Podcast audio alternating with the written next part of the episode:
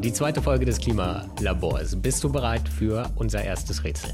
Ich bin bereit für das Klimaquiz. Entschuldigung. Schieß los. Okay.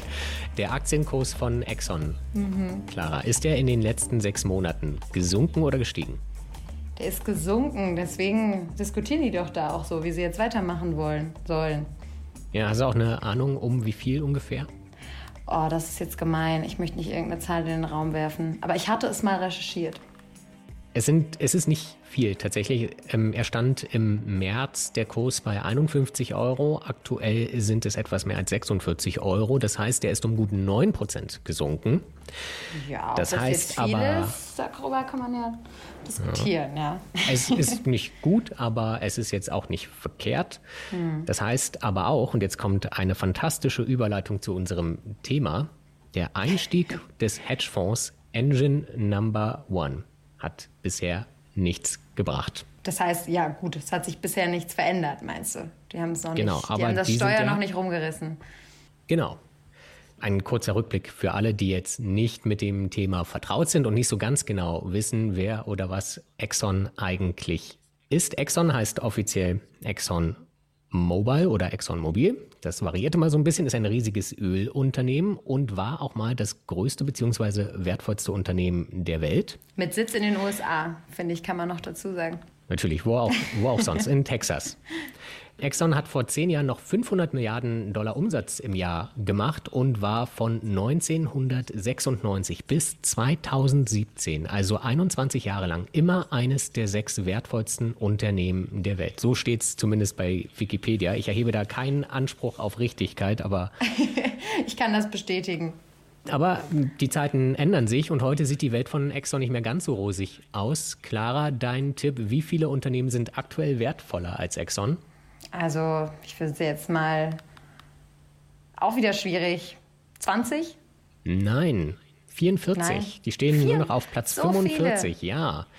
Es ja. geht nämlich schon eine ganze Weile bergab und das sieht man auch am Umsatz. Wir haben gerade gesagt, 500 Millionen Dollar noch im Jahr. Und letztes Jahr waren es nur noch 181 Milliarden Dollar. Also 300 Milliarden weniger. Jetzt muss man natürlich auch dazu sagen, letztes Jahr war Corona-Krise, da stand die komplette Wirtschaft still und niemand hat mehr Öl gebraucht. Es wird dieses Jahr wieder besser aussehen. Die haben im ersten Jahr schon wieder Gewinn gemacht. Aber der Trend bei Exxon, ich glaube, man kann das sagen, der lügt nicht und der geht eindeutig in die falsche Richtung. Und jetzt die Frage, die dritte Frage an dich, Clara, was könnte denn der Grund dafür sein, dass es bei Exxon in den letzten Jahren eher so semi-gut läuft? Genau, ich wollte gerade sagen, wir sind ja hier im Klimalabor und Öl ist nun mal eines der größten Probleme. Genau, ähm, der insofern. Klimawandel, der trifft die gesamte Wirtschaft und vor allem Ölunternehmen hart, vor allem aber auch Exxon, weil die sind anders als andere Ölunternehmen, die ja zumindest anerkennen, dass es den Klimawandel gibt und auch so ein bisschen was dagegen tun. Das kann man dann immer hinterfragen, ob das genug ist, ob man da mehr tun kann. Aber Exxon ja, ist vor aber allem. Das stimmt wenigstens die PR. Genau. Aber Exxon ja. ist bisher vor allem damit aufgefallen, dass man den Klimawandel weitestgehend ignoriert hat. Und davon haben die Aktionäre genug. Und jetzt sind wir nämlich da, wo wir heute drüber sprechen. Nämlich im Juni haben die Aktionäre gesagt, bis hierhin und nicht weiter und haben den Hedgefonds Engine Number One ins Board von Exxon gewählt. Da taucht der Name dann wieder auf. Engine Number One ist nicht einfach nur ein Hedgefonds, das ist ein aktivistischer, ein grüner Hedgefonds oder ein Hedgefonds mit grünem Gewissen. Das behauptet er zumindest von sich selbst. Und im Board, da hat er jetzt drei Sitze. Das Board ist so der Verwaltungsrat, ein Mix aus Aufsichtsrat und Vorstand. Und dort will er mit seinen drei von zwölf Sitzen jetzt dafür sorgen, dass Exxon wieder auf Profit getrimmt wird, indem man nämlich den Klimawandel ernst nimmt. Darum geht es heute, oder Clara?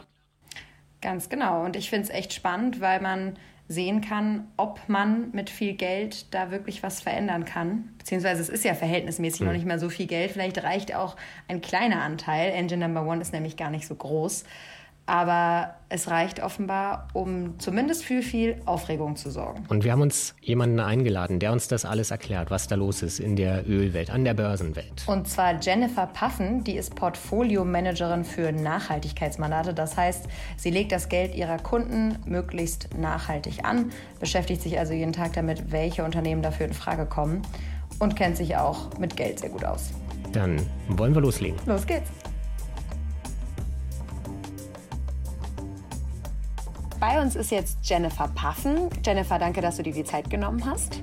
Jennifer ist Portfolio-Managerin für Nachhaltigkeitsmandate. Also das ist deine Jobbeschreibung. Wir haben es eben schon kurz angekündigt. Du kümmerst dich darum, dass das Geld deiner Kunden und Kundinnen nachhaltig angelegt wird. Ich glaube aber, du musst uns trotzdem noch mal genauer erklären, was nachhaltig in diesem Kontext eigentlich genau heißt und vor allem um wie viel Geld geht es bei dir? Ja, klar, mache ich gerne. Ähm, hi erstmal, ähm, danke, dass ich hier sein kann. Und ähm, klar, Nachhaltigkeit, das ist so ein Begriff, den wir alle in einem Fort immer wieder hören, in allen möglichen Zusammenhängen und eben auch im Zusammenhang mit Aktien und äh, Geldanlage. Und wenn wir hier Nachhaltigkeit sagen, dann sprechen wir meistens von drei Aspekten. Also ESG werden die abgekürzt, das heißt Umwelt, Soziales und Governance. Und es geht darum, dass wir Unternehmen finden wollen, die in allen drei Bereichen ähm, gut abschneiden und sich hier nichts zu Schulden kommen lassen. Jetzt ganz einfach ähm, formuliert. Und bei mir, ähm, wenn ich jetzt alles zusammenzähle, meine einzelnen Kunden, die Fonds, ähm, die ich verwalte und mitverwalte, dann sind wir tatsächlich bei so drei Milliarden Euro, die ähm, hier nachhaltig angelegt werden. Ja. Also schon eine ganz ordentliche Summe. Das heißt, du bist auch äh, jemand, der bei den Unternehmen anruft und checkt, wie seid ihr so aufgestellt in Sachen Nachhaltigkeit? Ja, das ist mir tatsächlich auch sehr wichtig. Also natürlich kann ich das nicht bei jedem einzelnen Unternehmen äh, machen, zumindest nicht ähm, bei allen gleichzeitig. Ne? Manche sind auch wirklich schwer zu erreichen. Aber wo es geht, versuche ich tatsächlich ja anzurufen, mit dem Management zu sprechen und nachzufragen, weil natürlich ähm, finde ich eine ganze Reihe von Nachhaltigkeitsinformationen die meisten sind auch klar und transparent, aber es gibt immer wieder Aspekte oder auch tatsächlich kritische Vorfälle, wo ich genau nachfragen möchte, damit ich es besser verstehen kann und auch den Einfluss solcher, ja, zum Beispiel Kontroversen äh, besser verstehen kann. Darf ich da schon einmal ganz kurz reingrätschen? Und wie ist die, die Resonanz, die Auskunftsfreudigkeit der Unternehmen in solchen Fällen, wenn du anrufst? Ich kann mir vorstellen, dass die viele Fragen nicht so ganz gerne beantworten. Ja, das ist schon richtig. Ähm, es wird immer besser, muss man sagen. Also vor fünf Jahren waren sie deutlich wortkarger als heute. Ähm, aber es hängt natürlich sehr stark vom Einzelfall ab. Nicht jedes Unternehmen ist ja auch nachhaltig.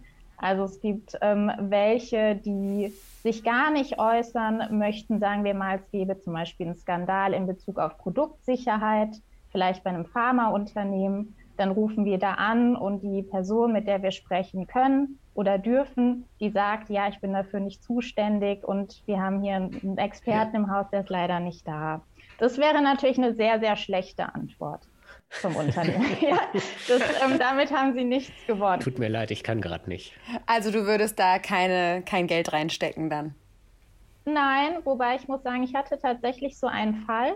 Und dann hat das Unternehmen von sich aus einen Folgetermin aufgesetzt, eben genau mit dem juristischen Experten im Haus. Das war dann sehr positiv weil das einfach ja, zeigte, sie wollten nichts Falsches sagen und sie haben sich tatsächlich darum bemüht, da Klarheit reinzubringen. Das finde ich spannend, weil das ja auch genau das ist. Ähm, man kann offenbar doch Einfluss üben. Und das ist auch der Fall, den wir uns heute ein bisschen genauer anschauen wollen, nämlich der Ölriese Exxon.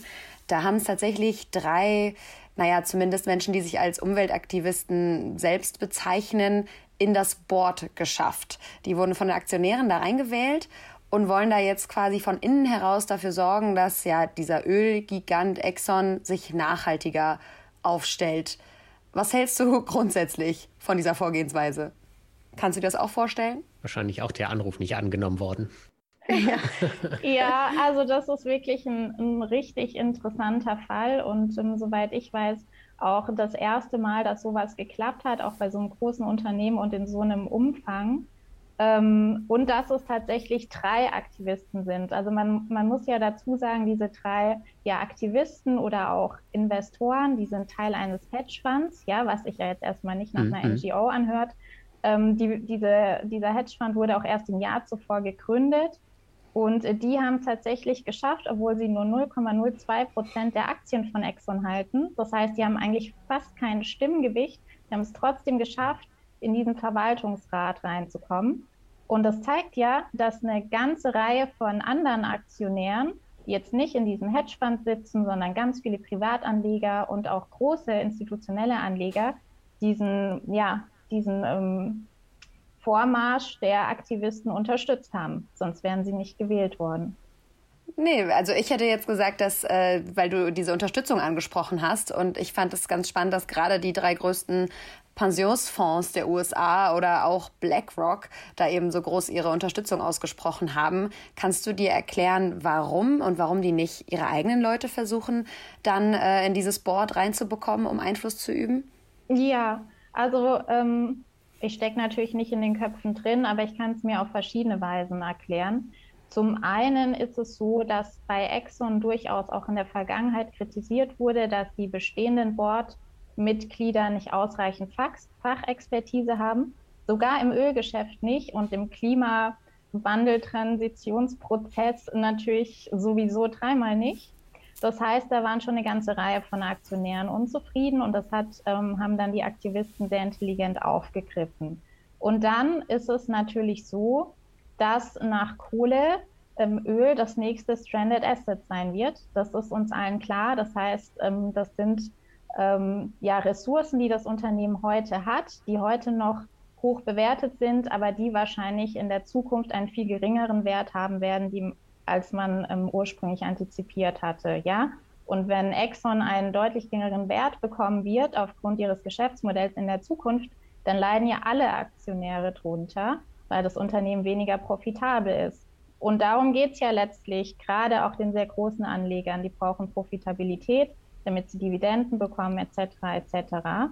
Und ähm, da denke ich, haben sich auch die großen Pensionskassen und auch BlackRock ähm, Hoffnungen gemacht oder Überlegungen angestellt, dass wenn das Board diverser aufgestellt ist, Exxon den Transformationsprozess besser schaffen wird und dann auch in der Zukunft profitabler sein wird.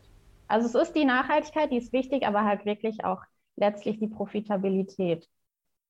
Also glaubst du wirklich daran, dass wir jetzt an einem Punkt sind, wo Nachhaltigkeit und Profitabilität Hand in Hand gehen? Äh, das klingt ja jetzt gerade so.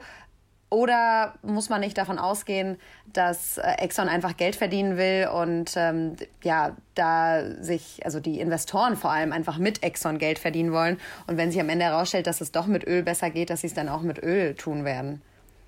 Ja, also das sind jetzt zwei Punkte. Zum einen gehe ich tatsächlich davon aus, dass Nachhaltigkeit und Profitabilität immer näher zueinander kommen. Ich meine, allein Nachhaltigkeit als Begriff das bedeutet ja, dass über eine lange Zeitperiode nachhaltig etwas wirkt und ähm, die Profitabilität ist ja auch etwas, das sich nachhaltig etablieren muss. Und ähm, letztlich geht es ja darum, was wird nachgefragt.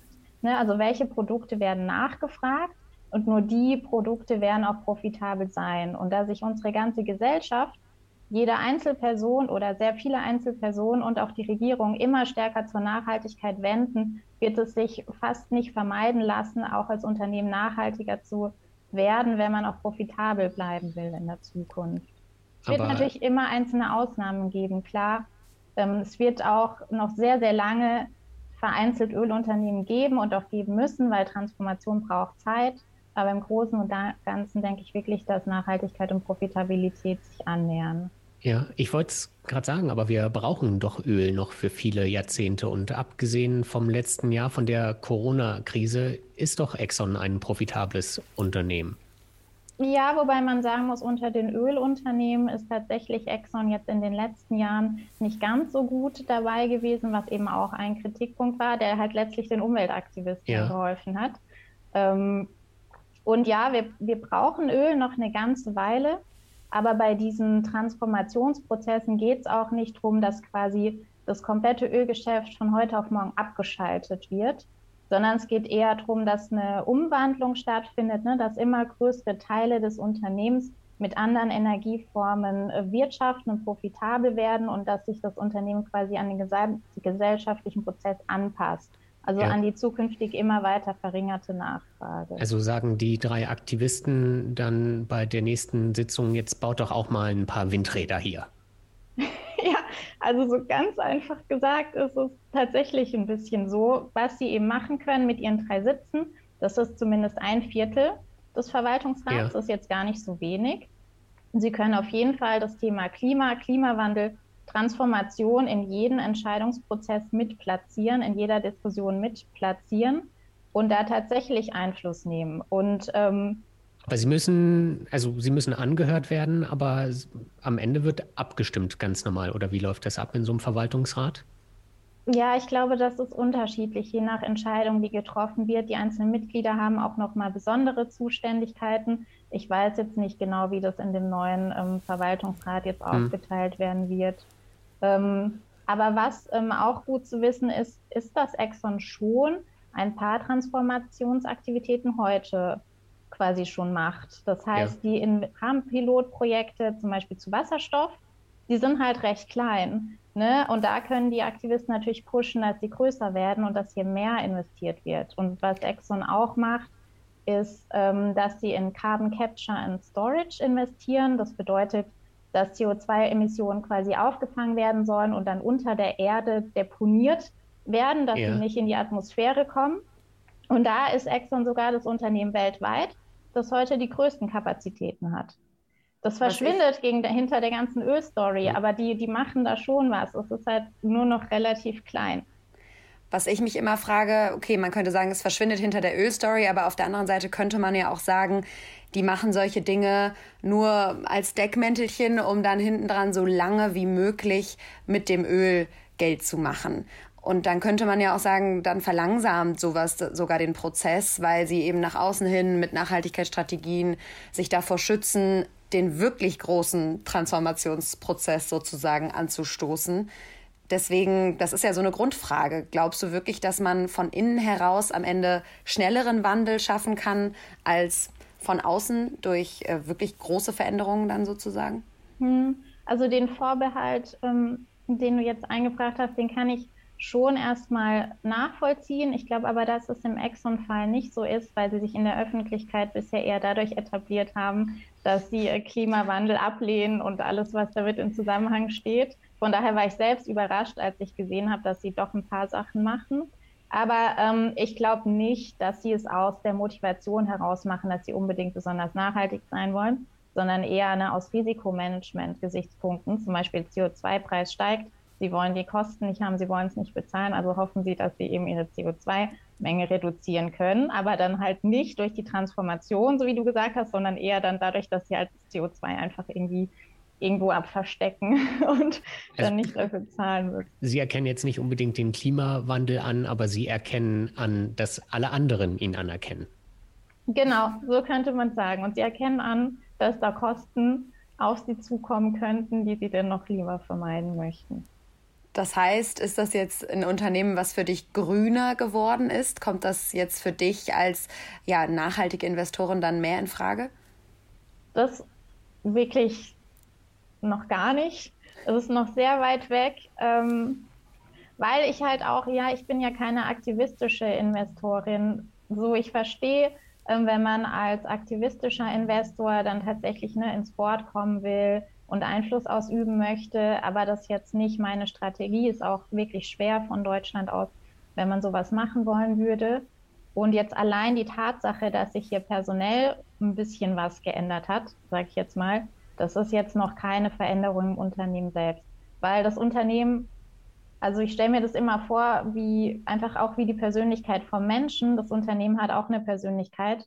Und wir wissen es ja selbst, wenn man da was verändern will, das dauert. das geht nicht von heute auf morgen. Und ähm, deshalb, ich, ich finde es gut, dass es jetzt Anstöße geben wird. Ich habe jetzt auch, sagen wir, eine höhere Erwartung für die Zukunft aus Nachhaltigkeitssicht an Exxon. Aber bis Exxon wirklich nachhaltig ist, das wird noch Ja, ich glaube, man kann an der Stelle eventuell auch noch erwähnen, dass einer der drei Aktivisten, Gregory mhm. Goff, Gregory Goff, ich weiß leider nicht, wie man seinen Namen ausspricht, es tut mir leid, wenn ich es falsch gemacht habe, dass der sein Geld bisher auch vor allem in der Öl- und Gasbranche verdient hat. Also das klingt jetzt nicht unbedingt sehr klimafreundlich, was der klimafreundliche Hedgefonds dort macht. Ja, das ist ja genau der Punkt, ähm, was ich vorhin meinte. Ne? Also Nachhaltigkeit ist die eine Seite der Medaille und ja. Profitabilität die andere. Gerade bei der Motivation und die Gewichtung dieser beiden Pole, die ist sehr unterschiedlich, würde ich mal sagen. Aber wir müssen auch sehen, diese Expertise, die der Herr schon hat, sich jahrzehntelang aufgebaut hat, die hat ihm extrem geholfen, jetzt in diesen Aufsichtsrat ähm, reinzukommen. Sonst hätte er das gar nicht geschafft weil ja ein Kritikpunkt war, wir brauchen mehr Expertise. Ja. Ne? Also jetzt ähm, hängt es eben wirklich davon ab, was die Zukunft bringt und wie in Zukunft gehandelt wird. Jetzt frage ich mich noch, wir haben es gesagt, die haben nur 0,02 Prozent der Anteile. Ist das fair, also gegenüber den anderen, dass die da jetzt so einen großen Einfluss üben, vor allem weil Engine One ja auch einen eigenen ETF verkauft. Das heißt, man könnte auch irgendwie befürchten, dass sie nur ihre eigenen Interessen vertreten und ihnen der Erfolg von Exxon gar nicht so wichtig ist, wenn es da nur um 0,02 Prozent der Anteile geht. Ja, aber jetzt andere auf, äh, Mitglieder in solchen Gremien, die haben auch nicht unbedingt mehr Aktien am Unternehmen. Das ist jetzt nicht ungewöhnlich und letztlich geht es ja um die Unterstützung aller Anleger. Und ähm, für die drei ähm, Mitglieder, die jetzt neu gewählt wurden, mussten ja auch drei gehen. Das heißt, wenn jetzt die drei nicht liefern, dann werden sie auch sehr mhm. schnell wieder gehen müssen, ja. Und dann, ähm, ja, werden wir sehen, ähm, ob sie in, aus Nachhaltigkeitssicht, Klimasicht und auch was die, ja, die Stabilität im Unternehmen angeht, ob sie da wirklich was bewirken können.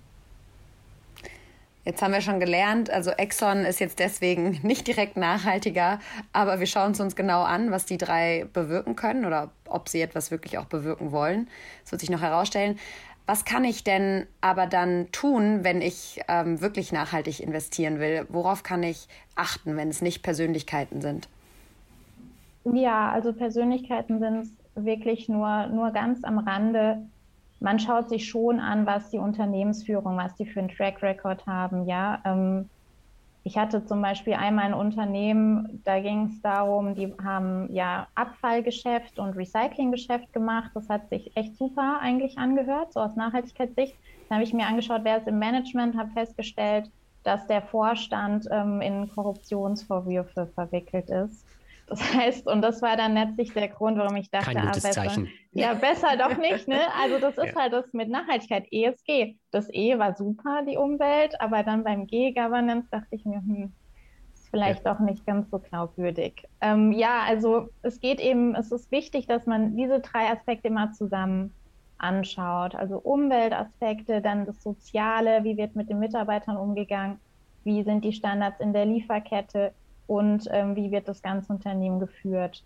Und ähm, was man machen kann, also was ich auch mache, aber was jeder als, als Einzelperson machen kann, ist tatsächlich die Website aufrufen, das hört sich jetzt sehr banal an, und den Nachhaltigkeitsreport lesen, weil mittlerweile ja. veröffentlicht jedes Unternehmen, würde ich mal sagen, das jetzt für uns als Investment in Frage kommt, Nachhaltigkeitsreport, teilweise ist der 200 Seiten lang und da wird alles von A bis Z beschrieben. Also Klimawandel, Wasserverbrauch, äh, Mitarbeiterfortbildung, alles.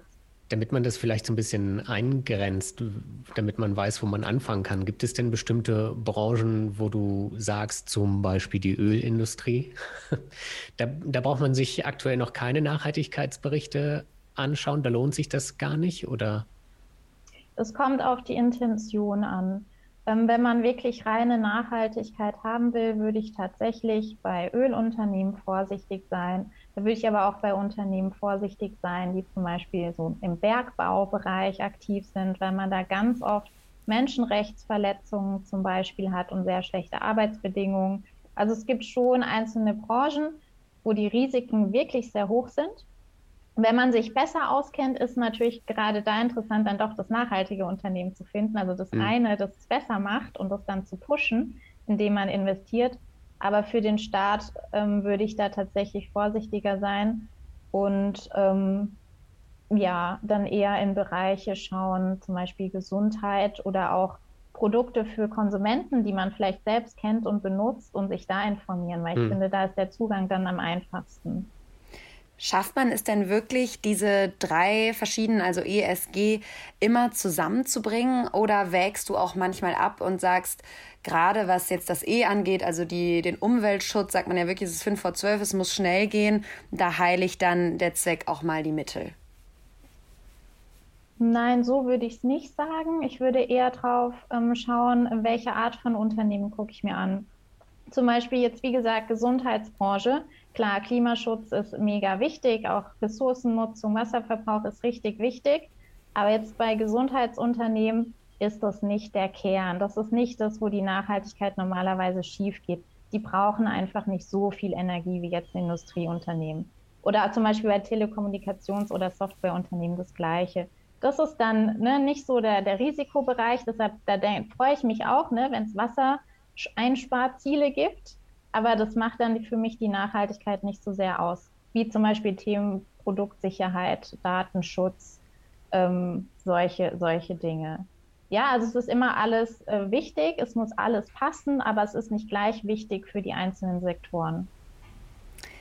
Wie würdest du denn einschätzen, was mich jetzt auch noch interessiert, was kommen, mit welchen Anforderungen kommen deine Kunden und Kundinnen auf dich zu? Was wollen die von dir? Wie sollst du mit dem Geld umgehen? Und ist das irgendwie stärker geworden? Ist das jetzt so ein Trend mit dem nachhaltig investieren? Oder glaubst du, dass es wirklich eine grundlegende Veränderung ist? Ich denke, wir sind auch da in einem Wandlungsprozess äh, gerade. Wir sprechen so viel über Nachhaltigkeit, aber wenn wir schauen, wie viele Gelder sind in Deutschland tatsächlich nachhaltig angelegt, ich habe das ähm, vorhin auch nochmal nachgeschaut, da ist die Schätzung nur bei 6, 7 Prozent aller, aller Anlagen. Das ist ja extrem wenig. Ähm, das heißt, ähm, da mhm. ist noch sehr viel Luft nach oben.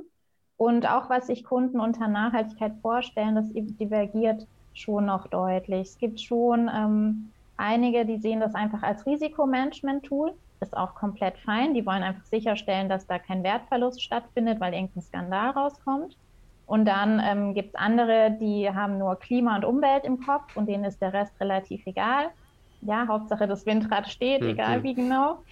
Und dann ähm, gibt es halt manche, die sind extrem streng. Ja, die wollen wirklich, dass jedes einzelne Produkt des Unternehmens die allerhöchsten Standards aus Nachhaltigkeitssicht erfüllt und ne, mit den UN-Entwicklungszielen konform ist und wirklich ein Weltretterprodukt ist. Und das kann man natürlich auch nicht in jedem Einzelfall sicherstellen. Also es divergiert und das ist schwierig. Solche Unternehmen, die alle Vorgaben erfüllen und auch noch profitabel sind? Ja, das gibt es schon.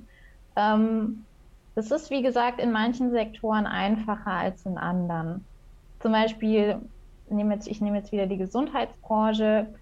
Die haben natürlich einen Vorteil, weil man erstmal sagt, okay, das Kernprodukt ist Leben retten, dass es Menschen besser ja. geht und so weiter und so fort. Da ist man schon mal positiv eingestellt und dann muss man eher schauen, ob die negativ abweichen, zum Beispiel in Korruption, Bestechung, ne, ähm, ja, Gesundheitsschäden und so weiter. Oder auch in der Industrie gibt es sehr viele Unternehmen, die wirklich auf Energiesparen zum Beispiel fokussiert sind oder Wasser einsparen. Und das ist das Kerngeschäft und die machen sonst nichts. Und da ähm, ja, ist man schon sehr weit oben in der Nachhaltigkeit. Ja. Ist es denn wirklich so, dass die auch ähnlich profitabel sind, wenn man jetzt sieht, sechs bis sieben Prozent nur? Die Leute gehen ja durchaus dahin, wo man am meisten Rendite bekommt. Warum ist das so wenig bisher? Ja, ich denke, wie gesagt, es ist ein Transformationsprozess. Teilweise sind die Gelder ja auch extrem nachhaltig angelegt. Das heißt, das sind ja auch Gelder, die wurden vor 10, 20, 30 Jahren mal angelegt, äh, teilweise und werden nicht umgeschichtet. Und ähm, die Profitabilität von nachhaltigen Unternehmen etabliert sich ja tatsächlich auch erst in den letzten Jahren. Dadurch, dass ähm, ja der Fokus so sehr drauf liegt und die Wachstumsraten sind extrem hoch. Das heißt, es sind vielleicht nur 6, 7 Prozent der Gelder nachhaltig angelegt, aber im Vergleich zum Vorjahr wurden quasi gab es eine Steigerung von 35 Prozent. Das heißt, ne, die Wachstumsrate ist hoch und das ist auch das, ähm, wo sich letztlich die Profitabilität zeigt, weil an der Börse, am Markt wird ja die Zukunft gehandelt und solange die Zukunftserwartung stimmt, sind die 6, 7 Prozent heute auch gar nicht mehr so wichtig. Gibt es denn, also natürlich, ich kann mir jetzt, wenn ich zu Hause sitze und das hier höre, eine Liste aufrufen von Pharmaunternehmen und die dann einzeln abgrasen. Aber das ist A, sehr zeitaufwendig und B, muss ich dann natürlich auch eine gewisse Ahnung von der ganzen Materie haben. Ich kann anscheinend bei euch einfach anrufen aber ich vermute, ihr werdet eure Dienste auch nicht ganz umsonst anbieten. Also ist das wahrscheinlich für viele kommt das auch nicht in Frage. Was hältst du denn von grünen ETFs zum Beispiel? Das ist ja eigentlich die einfachste Art, Geld anzulegen. Man sucht sich einen schönen ETF raus, da steht irgendwie Green oder Climate oder Nachhaltigkeit drüber. Da muss man sich dann aber darauf verlassen, dass die Vorauswahl entsprechend war. Findest du die empfehlenswert? Ja, also bei ETFs habe ich ein bisschen eine zweigeteilte Meinung. Also ein bisschen Gebühren kosten die ja schon auch, ne, aber natürlich deutlich weniger als was aktiv gemanagt ist. Und ähm, dann muss man eben genau schauen, also es entlastet einen, einen nicht von der Research-Verantwortung, weil man muss ja genau schauen, wie wird Nachhaltigkeit jetzt für den ETF, den ich kaufen möchte, definiert. Nur weil er heißt hm. Klima-ETF, da weiß ich ja gar nicht, was meinen die denn jetzt damit. Ähm, ich habe mir einige ETFs angeschaut. Da war dann quasi die Regel, ähm, wir schließen die fünf oder zehn Prozent CO2-intensivsten Unternehmen aus. Das waren dann zwei Unternehmen, ja, ein Kohleverstromer ne, und dann noch ein Gasunternehmen. Und ja. der Rest der Unternehmen war exakt so wie, wie im Index. Dann denke ich mir, mhm. ja, okay. hat, hat, man auf einmal doch Exxon mit drin. Ja, ja, ne, wenn Exxon nur das drittintensivste war, ist doch mit drin. Das heißt, es ja. entlastet einen jetzt nicht so sehr von der Verantwortung, da selbst um, drauf zu schauen. Aber ich habe ja gesagt, zweigeteilt, es ist natürlich besser, als gar nichts zu machen ne, und gar ja. nicht drauf zu achten. Aber ich würde es immer eher so als Einsteiger-Ding sehen und vielleicht schauen, man könnte sich auch ein ETF kaufen und dann vielleicht doch noch zwei, drei Einzeltitel dazu, wo man sich doch die Zeit genommen hat. Aber wo fängt man denn an oder wo sollte man denn deiner Meinung nach anfangen, wenn man sich dafür interessiert? Also was ist der erste Anlaufpunkt? Wenn ich mich dafür interessiere, überhaupt nachhaltig anzulegen. Genau, weil ich glaube, das ist ja schon für viele Menschen so eine große Hürde, dass es immer den Anschein erweckt, es ist zu aufwendig, es ist zu kompliziert und mhm. das Ganze dann auch noch mit meinem eigenen Geld, das ich ja für die Altersvorsorge oder so anlegen möchte. Wie ja. kann ich das denn machen, dass ich einerseits mit einem ruhigen Gewissen ins Bett gehen, aber gleichzeitig dann ja tatsächlich auch fürs Alter vorsorgen kann? Ja, ich, ich glaube, es könnte sein, dass der größte Hemmschuh überhaupt erstmal ist, Geld anzulegen, egal ja. ob jetzt nachhaltig oder nicht. Ne? Und wenn ich diese, diesen Widerstand schon überwunden habe, ähm, hängt es ein bisschen davon ab, wie lange ich investieren will und was ich auch dafür bereit bin, tatsächlich für den Nachhaltigkeitsanspruch zu bezahlen. Weil du hast schon recht, ich kann aktiv gemanagten Nachhaltigkeitsfonds kaufen, der hat mhm. höhere Gebühren. Da kann ich mir aber auch sehr sicher sein, dass der Nachhaltigkeitsanspruch wirklich hoch ist weil das wird ja von einem Vermögensverwalter, einem Asset Manager verkauft. Und wenn da nicht Nachhaltigkeit drin wäre, so wie es draufsteht, hätten die extreme Reputationsprobleme. Das würde mhm. schnell auffliegen. Ne, da ist die Nachhaltigkeit sicherer, aber du zahlst halt auch ein bisschen mehr dafür. Wenn du aber sowieso 20, 30 Jahre anlegen willst, dann kann sich das schon lohnen. Ähm, oder ja, du recherchierst tatsächlich, ähm, welche ETFs es gibt und musst halt aber da dann trotzdem auch ähm, ne, ja. in die, ins Kleingedruckte schauen und schauen, entspricht das meinem Nachhaltigkeitsverständnis überhaupt? Fehlen da nicht auch irgendwie Zertifikate oder Regeln? Also dieser Begriff Nachhaltigkeit ist ja nicht geschützt. Jeder kann das drüber schreiben. Fehlt da nicht wirklich auch ein Prüfmittel, vielleicht auch von staatlicher Seite? Ein Nutri-Score. Dass es dem ja, zum Beispiel, weil der so gut funktioniert hat. Ähm, das nur am Rande. Also der den Verbrauchern das auch irgendwie erleichtert, weil ich finde es tatsächlich auch aus der Sicht eines Otto-Normalverbrauchers ziemlich schwierig, da durchzusteigen und sehr rechercheaufwendig. Ja, da gibt es immer wieder Ansätze und je nach Produkt gibt es das auch schon. Zum Beispiel für Fonds gibt es das Forum Nachhaltige Geldanlage. Die vergeben tatsächlich ein Siegel von 1 bis 3 Sternen. Da kann man sich ähm, zertifizieren lassen. Ich habe den Prozess auch schon gemacht. Das ist wirklich sehr, sehr gründlich, sehr, sehr aufwendig. Also wenn ein Fonds so ein Siegel hat, ist das ein sehr gutes Zeichen. Ähm, für ETFs bin ich mir tatsächlich nicht ganz sicher. ob es da schon Labels gibt, ähm, weil es eben auch nicht mein, mein Kerngeschäft ist. Und dann auch bei einem Label. Ganz sicher gibt es welche. auch bei einem, dann, vermutlich ja. unreguliert, aber ganz sicher gibt es welche. Ja, okay. Ja, das, ja gut, unreguliert ist dann die Frage, ja. wie sehr hilft dir das weiter. aber auch da, dann musst du dich zumindest damit beschäftigen, was die Kriterien sind, um das Label zu bekommen. Ja, also auch an das Label musst du glauben und dir einfach ja. ja, auch mit Labeln haben wir ja schon in anderen Dingen Erfahrungen gemacht. Jennifer, Vielen Dank. Also wir nehmen mit, wir schauen uns Exxon nochmal ganz genau an und werden das beobachten, wie sich das entwickelt bei diesem Ölgiganten. Und wer Nachhaltigkeit, wer nachhaltig investieren will, der muss doch noch ein bisschen mehr recherchieren. Es kann sich aber auch rentieren, wenn ich dich richtig ja. habe. Ich glaube, Exxon ist nicht ganz so nachhaltig. Das habe ich mitgenommen aus diesem Podcast. da kann man schon mal eine Aktie ausschließen. Ja. ja. Sehr gut. Nach Ausschlussprinzip ist ja auch schon mal hilfreich. Jennifer, vielen Dank. Ja, sehr Dankeschön. gerne. Hat Spaß gemacht. Danke. Danke, ciao.